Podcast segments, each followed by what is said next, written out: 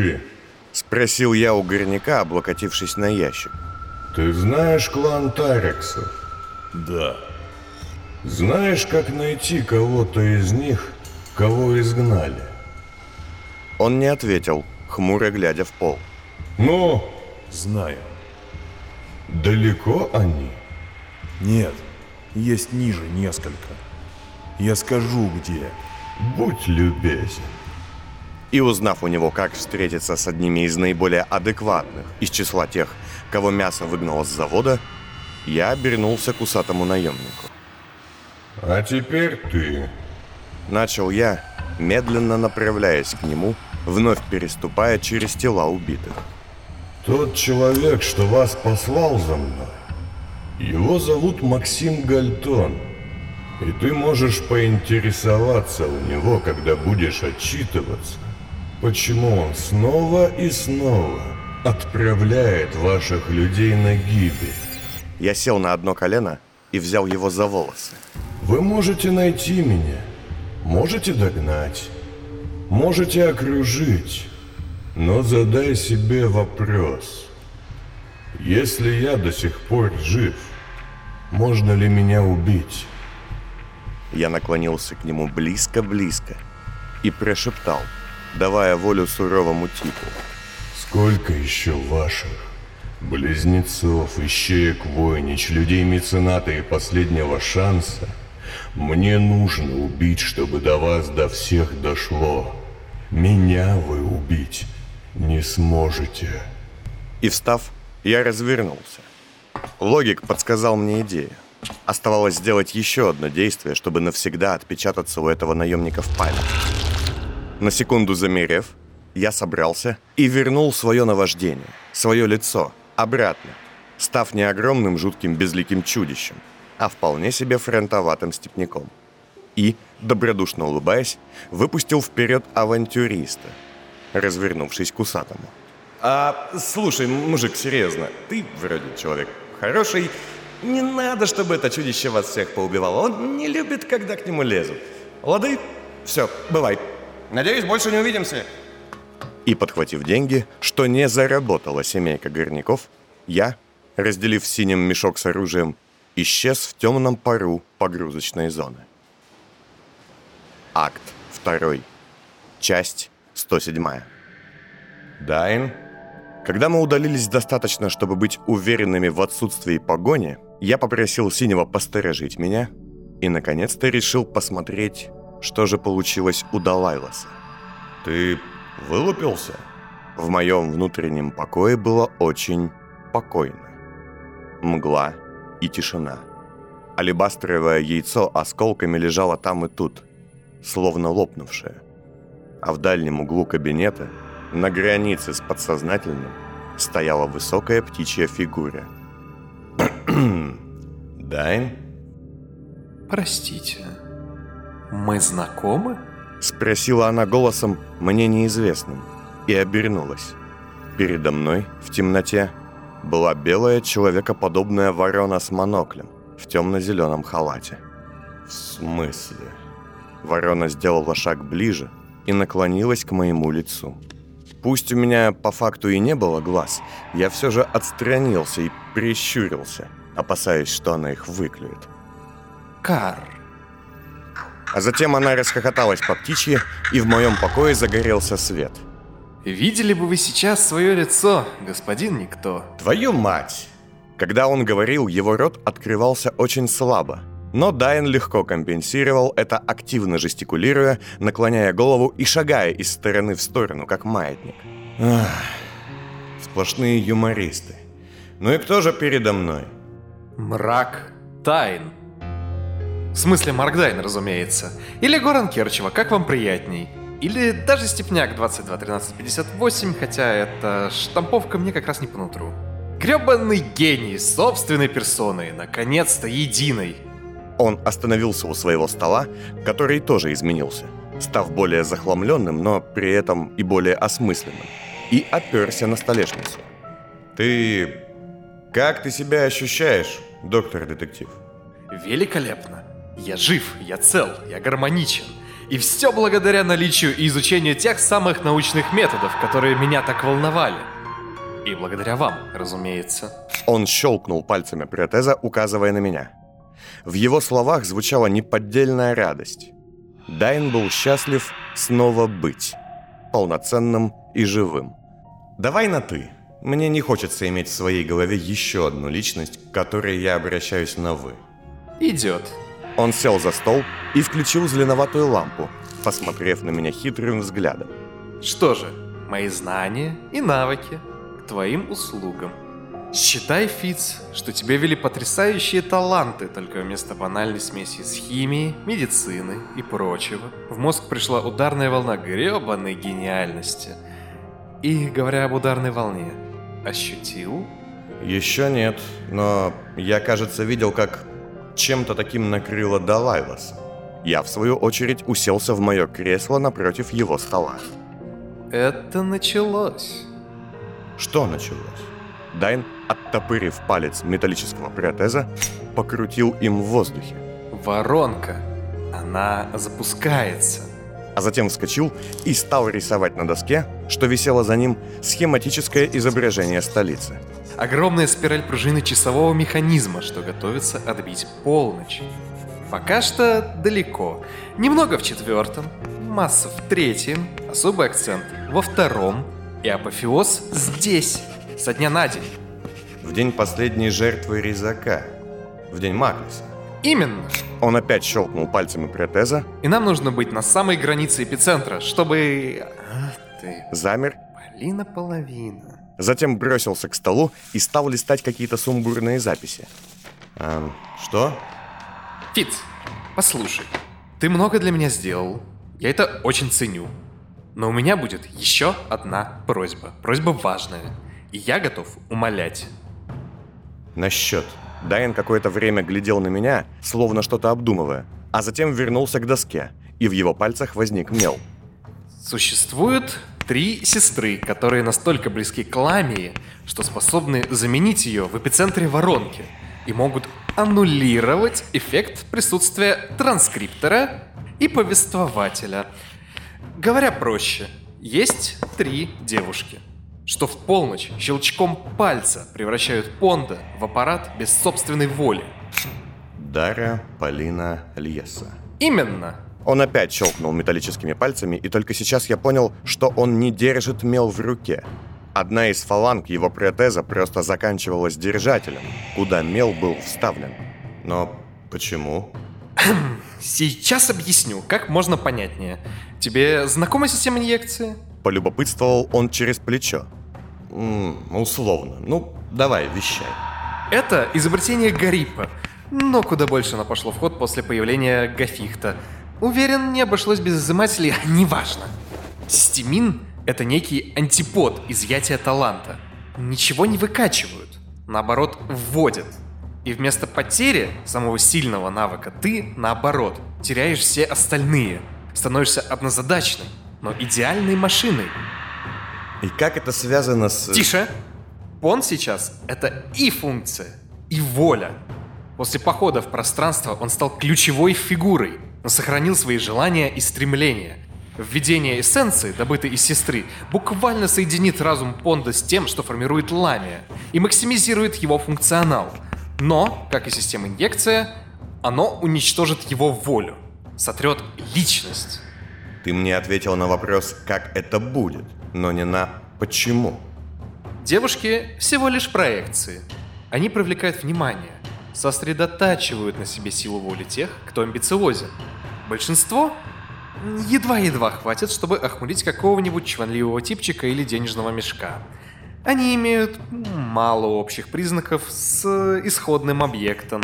Но эти трое максимально близки. Что-то я не заметил, чтобы это работало.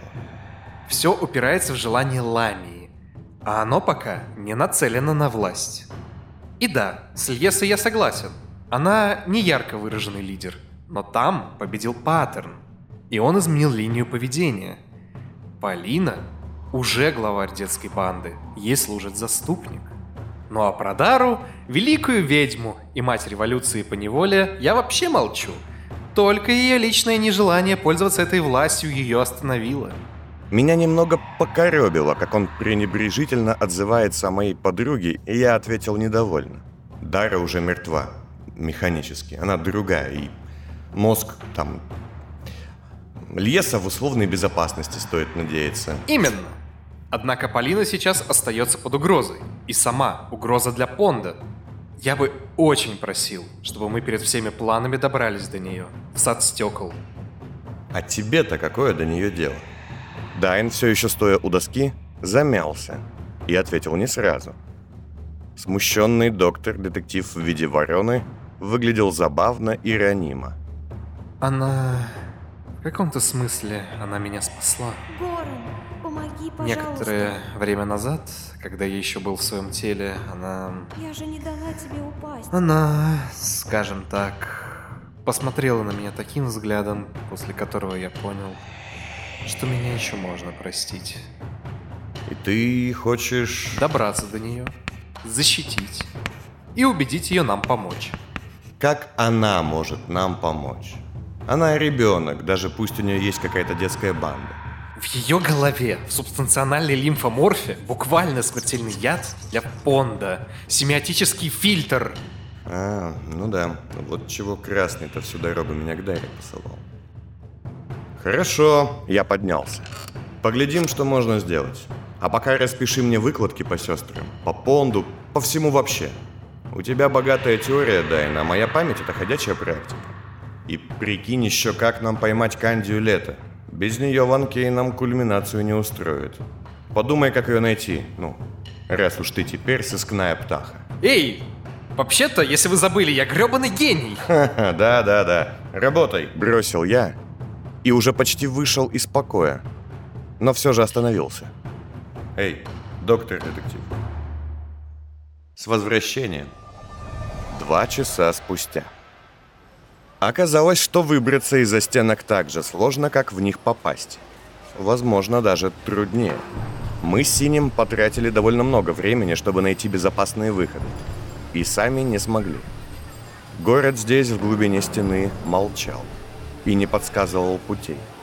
Однако по наводке горняка мне удалось найти целых трех человек из клана Тарекса. Это было новостью приятной. Новостью неприятной оказалось то, что все они на отрез отказались мне помочь. То ли боялись, что мясо будет злиться на них за доставку оружия, то ли не хотели связываться с этим опасным грузом, я так и не понял. Ни подкуп, ни угрозы, ни убеждения не сработали. Впрочем, от одного из них, молодого парня, который с его слов спешил помочь какому-то человеку в обмен на возвращение пропавших клановых девушек, мне удалось добиться кое-чего полезного. Он детально описал мне, как добраться до завода Тарексов, что лежал в особо закрытой зоне, а заодно подсказал, как можно выбраться из-за стенок через один небольшой КПП за скромную взятку в сотню крон. Наконец мы с Синим, изрядно уставшие таскать мешки с оружием, уселись на стальную сваю на длинном транзитном проспекте ярусом ниже от указанного КПП и закурили. Мимо нас быстро текла уставшая толпа рабочих за стенок.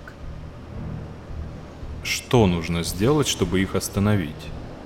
М? Вы о чем? О моем брате и прочих. Вы знаете? Учитывая, что вы все еще в этом деле. Я предполагаю... Сколько сторон в этой игре, никто? Я вздохнул и потянулся. Обожженное тело начинало болеть. Я опасался, что меня вновь накроет судорогами. Нужно было обновить бальзамы, выпить пилюлю по системе Цанях, да и вообще не помешало бы поспать. Но где там? Ну, смотрите. Есть Флинн Понт, вернувшийся и недовольный. Есть Расти Девлин.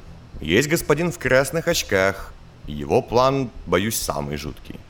Есть те, кто внутри, и ваш брат их прихвостень.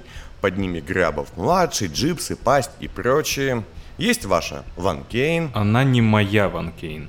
Скорее, я ее. Как минимум был. Сомневаюсь, что меня до сих пор можно называть ее агентом. Ну и есть некий Нед Маклис. Слыхали о таком? Спросил я и уловил в синем тревогу. Он, судя по всему, не понимал, как работает теперь наша с ним ментальная связь. Хм, знакомое имя. Но я уже знал все, о чем он подумал. Мой брат состоял в его философском кружке. Секте. А вы что-нибудь о нем знаете? Немного. Философ, прогрессист, психоскульптор. Не знал, что он жив и тоже в этом участвует. Я обернулся к нему и посмотрел на изымателя хмуры. Его лицо, которое, как и все остальное, я видел будто бы описанным мне, пыталось скрыть напряжение. Почему вы мне не доверяете? В каком плане? Сейчас, спустя все то время, что минуло, я понимаю, как много вы тогда мне в третьем кольце не сказали. И теперь вы делаете вид, что не знаете о Маклисе, хотя вы сами охотитесь за визитером. Я встал, положив мешок с оружием рядом, и взглянул на Синего сверху вниз. Мне не нужно от вас дружбы, Синий, или отношения напарника, там, коллеги. Я просто не понимаю, почему вы Потому мне... что очевидно, что вы еще одна из сторон. И, возможно, самая опасная. С чего бы? Никто. Вас так теперь стоит называть, верно? Неважно. Никто, бригадир, Фиц, Белый, Правша, у меня много имен. А значит, нет ни одного. Возможно. Только Пондом не зовите. Я вернулся на место. Не буду. И, кстати, так и не было возможности представиться. Вилен Гальтон, да, я знаю. Сказал я и пожал протянутый мне протез. Синий прищурился, Ну, разумеется. а следом сам поднялся. Так вот, никто. Я лишь предположу, а вы поправите меня, если я сужу ошибочно.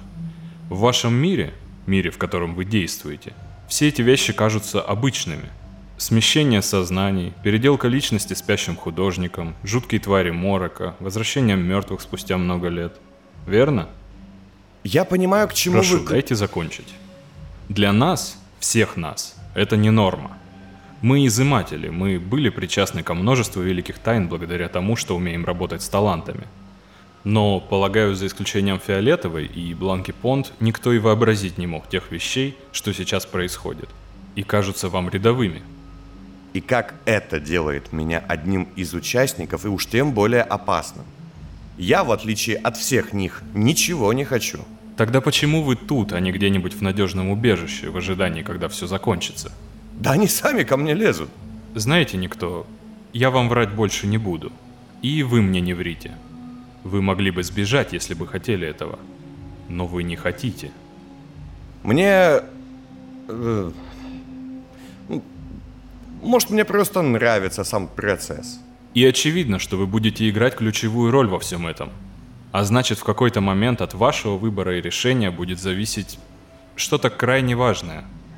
Он начинал занимать позицию обвинителя, и мне захотелось немного сместить акценты, чтобы не терять в беседе ведущую позицию.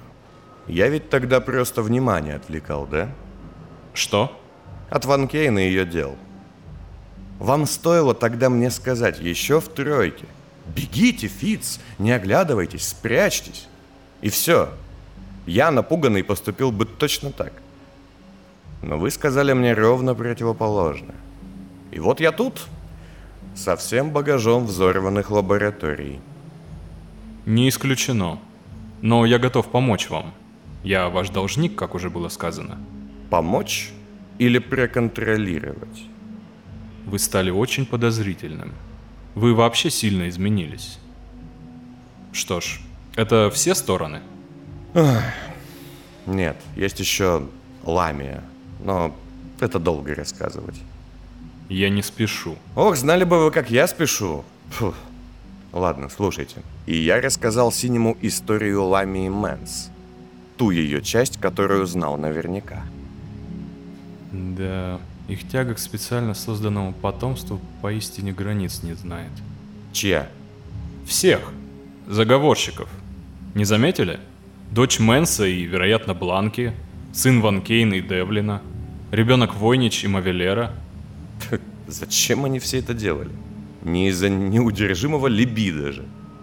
Обычные люди, Антон и Гала Болт, родили и воспитали Дамьяна Болда, ставшего менталом. По ряду случайностей это стало достоянием узкой общественности, ученых. и положила начало целой серии экспериментов по направленному развитию детей. Они их что себе выращивали как какое-то научное достижение? Что-то вроде. И вот чего теперь мы все достигли из-за этого. Синий замолчал, а я же закурил снова. Он взглянул на меня неодобрительно, но ничего не сказал. Ладно, я знаю, как вы можете мне помочь. Им, всем этим людям, так или иначе, нужны несколько вещей в комбинациях. Не знаю именно зачем, но знаю какие. Сестры, я, Нед Маклис, Адам Мэнс, Понд в том числе. Но это для разных вариантов, как я понимаю. Однако одна вещь нужна всем, без исключения. Какая? Завод черных змей. Это комплекс, собранный неким Альдредом Тариксом под руководством Грабова-старшего и Адама Мэнса. Давно. Он был разобран и спрятан в застенках, незадолго до того, как заговор был раскрыт. Альтернативу ему хотел собрать Войцех Грабов, но я помешал его планам. Взорвали лабораторию? О, еще как. А где он, этот завод? Синий опять лукавил. Он слышал, как Горняк рассказывал мне о местоположении фабрики. Хоть я и не позволил ему тогда узнать точных координат. Вдобавок лицо его знакомо преобразилось. А, уже вижу по вашим глазам, что вы думаете о его уничтожении. Скорее об изучении. Ой, да не надо. Я хочу попросить вас сделать одну вещь. После того, как вы пойдете к Хеймсу. Если пойду. Я уже не уверен в своей там необходимости. Они решают локальную проблему. Я вижу глобальную. Как вам угодно. Я хочу попросить вас подготовить завод ко взрыву. Лицо изымателя выдало, наверное, максимальный набор эмоций, на какие теперь он был способен. Найти взрывчатку, думаю, вам это несложно. Попасть внутрь, вас пустят, этот завод сейчас в распоряжении моего друга. И заложить заряды с возможностью подрыва. Желательно не цепью, а частями. От удивления Синий обратился ко мне не голосом, а мысленно. Зачем вам это? Затем, что я тоже не знаю, как все обернется. И если все пойдет очень плохо, я хочу иметь возможность принять верное решение.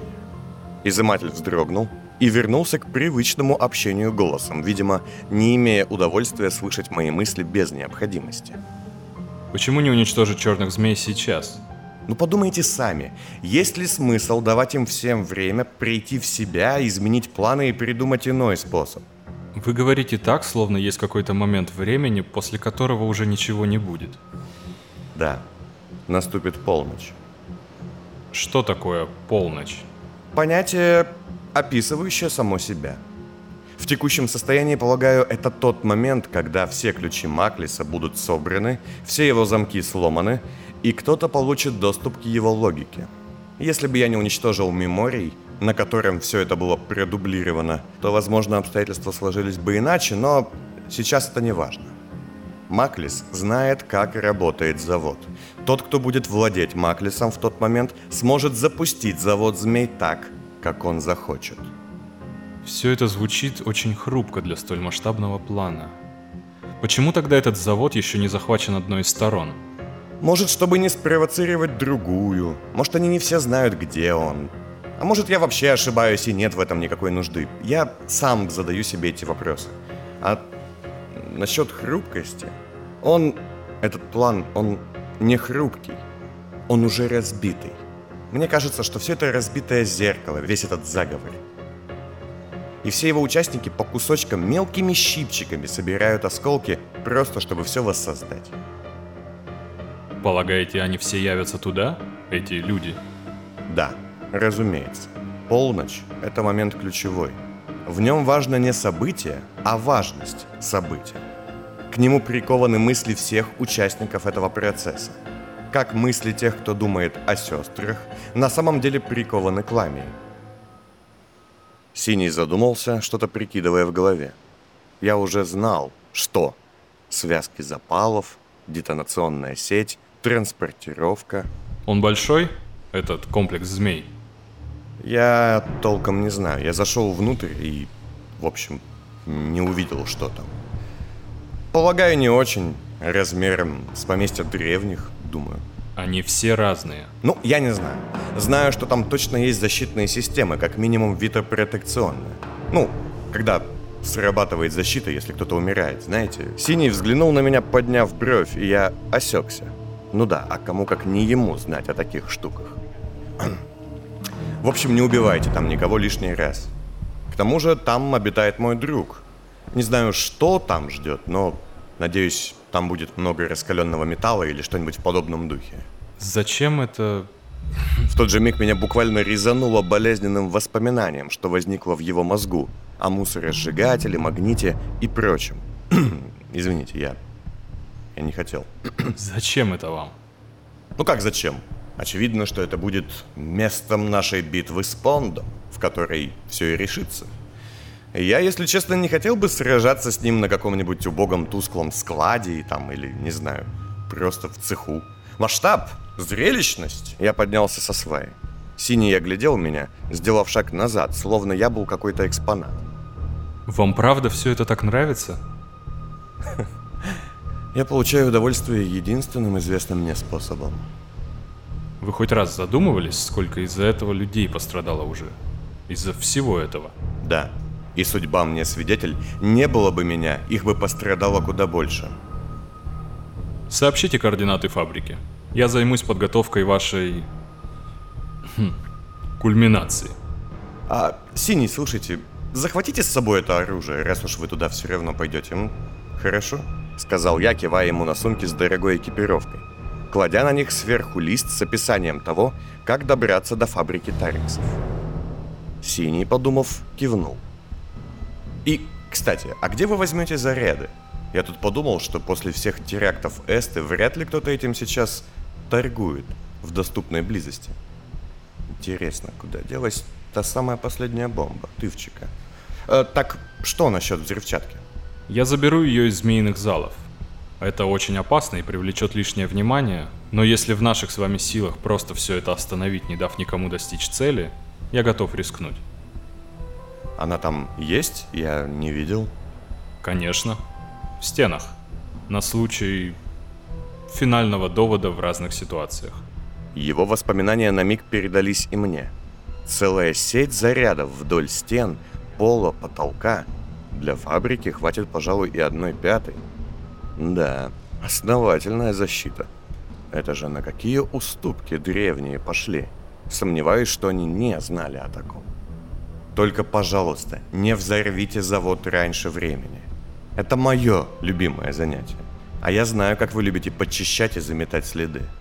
Очень хотел бы, но рискну поверить на слово человеку, который спас меня вопреки голосу логики.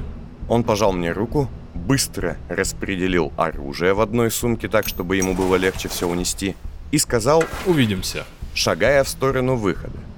Ага, проклятие. Что? Он замер, уловив мое разочарование. Ну, вы просто за все это время вы ни разу не... Да ладно, никто. Вы серьезно? Ну, мне это нравится, правда, врать не буду. Синий вздохнул. Хорошо. Это сложный момент. Спасибо. И, к несчастью, все это и правда момент очень сложный. Удачи вам. Ой, идите уже. Кивнул он в сторону. Так я думаю, нам по пути, нет? Выход-то начал было я на ходу, но изыматель посмотрел вверх и шагнул к одной из труб, шедших по стене. Нет. Я, пожалуй, немного срежу. И он устремился ввысь, элегантно, даже с грузом оружия, скользя своими протезами по трубам, выступам и опорам. «А, срежете? Срезать это неплохо, да», — сказал я, когда он исчез из виду и направился в сторону КПП. Бригадир! Отзыв! Уку! Алло! «Да, что там у вас? Вы были у Войнич?» Ага, 10 раз. Нет, сутки ее поймать не можем. До моего волновика наконец-то стал добивать сигнал Мей.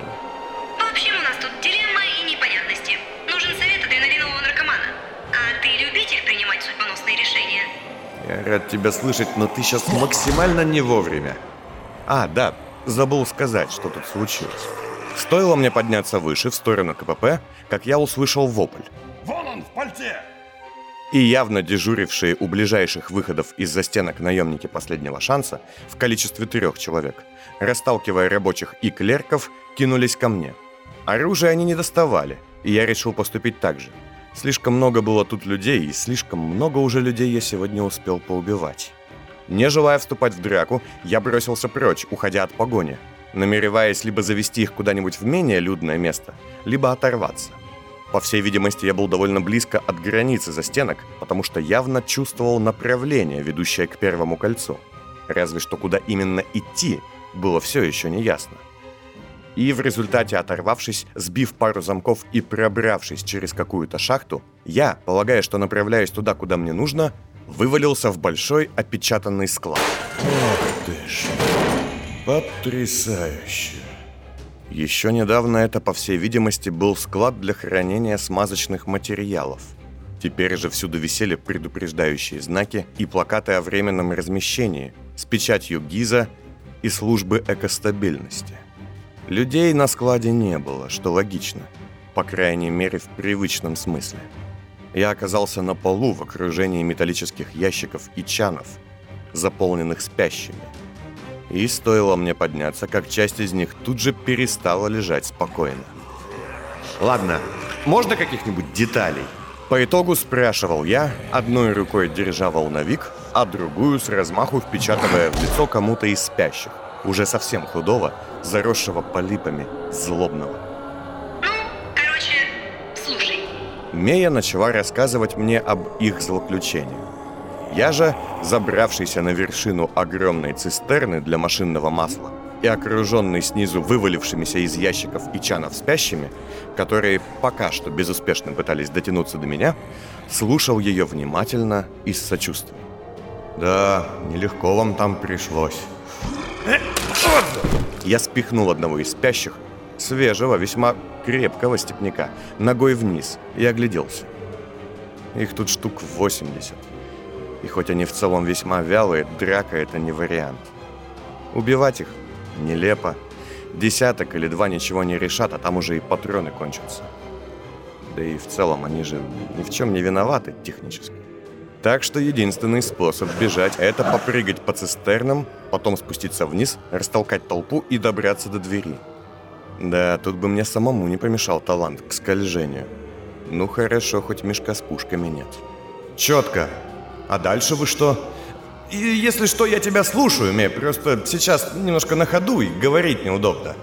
Отзыв, сказал я изо всех сил, прыгая на соседнюю цистерну, поближе к выходу.